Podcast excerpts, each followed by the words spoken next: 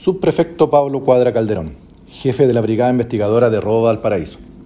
En virtual trabajo de análisis criminal e inteligencia policial realizado por personal de esta brigada especializada y Ministerio Público, logró la detención de un sujeto chileno mayor de edad con antecedentes policiales,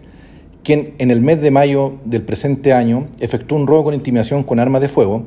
a los dependientes de un local comercial de esta ciudad, logrando sustraer dinero y especies